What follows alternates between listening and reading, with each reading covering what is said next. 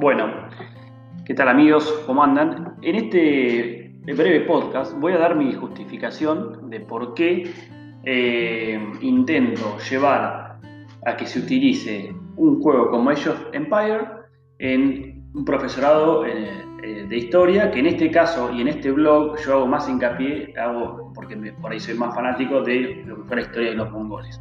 Pero ahora voy a explicar un poquito que no solamente eh, se ata a esa historia, este juego, sino a todas las civilizaciones que existieron durante eh, la Edad Media. Algunos dicen que fue desde más o menos del siglo X al siglo XV. Algunos dicen que fue, fueron más, del siglo V, en realidad, del siglo XV. Eh, hasta el, 1400, 1500. Eh, bueno, Age of Empire, para todos los que somos de la camada de 30 a 40, en mi caso 35, hemos jugado mucho de chicos. Y yo particularmente, ¿por qué lo opté ahora como un recurso didáctico? Porque yo conozco muchas cosas de todas esas civilizaciones que ofrece el juego, porque lo jugué, porque ni siquiera lo tuve en la materia de historia del secundario. Sin embargo, sé lo que es un mongol, sé lo que es un fenicio, un egipcio, un persa, un bizantino, eh, qué armas usaban, eh, cómo fueron evolucionando las tecnologías, ciertas campañas. Bueno, eh, todo eso me quedó, lo aprendí simplemente jugando este juego.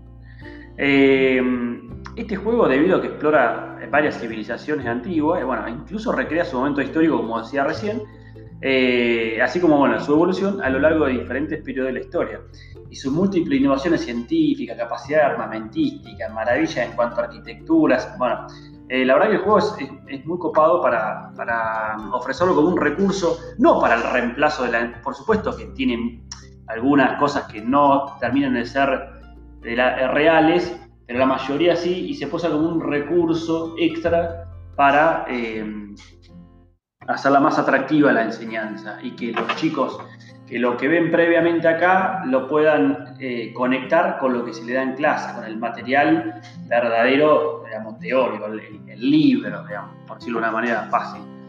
Eh, bueno, además, eh, bueno, ya te digo, para mí siempre lo, puse como el mejor profesor de historia.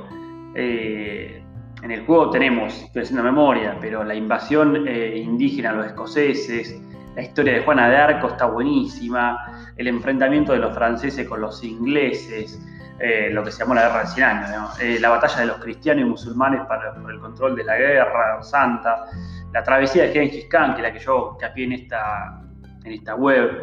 Por esta razón, o sea, para mí eh, tenemos la, como la gran oportunidad este, de interactuar de primera mano con múltiples personajes de la historia eh, como decía recién, Juan Adarco, Can, Federico Barbarroja, ah, William Wallace eh, también está, y creo que no me estoy olvidando de ninguno más. Bueno, y además de poder eh, interactuar, o uno elegir, si quisiera, con elegir una civilización y, evolucionarla, y más o menos va a la par de lo que fue la historia. Y tenemos los vikingos, los celtas, los bizantinos, los persas, los turcos, japoneses, etc. Son, creo que son más de 15. Yo esas son las que más acuerdo, pues son las que siempre más eh, he jugado. Eh, lo elegí, reitero, porque tiene una increíble exactitud histórica, más allá de algunos detalles. Eh, se ve que se han hecho de, muchos historiadores para el desarrollo de este juego. y está muy vigente hoy en día porque si viene un juego del año 2000, en el 2019 salió remasterizado para, para bueno, las televisores que son más grandes, antes eran monitores más chicos, y, fue furor en, esta pandemia, por lo cual es una buena oportunidad para eh, ofrecerlo como, como recurso didáctico.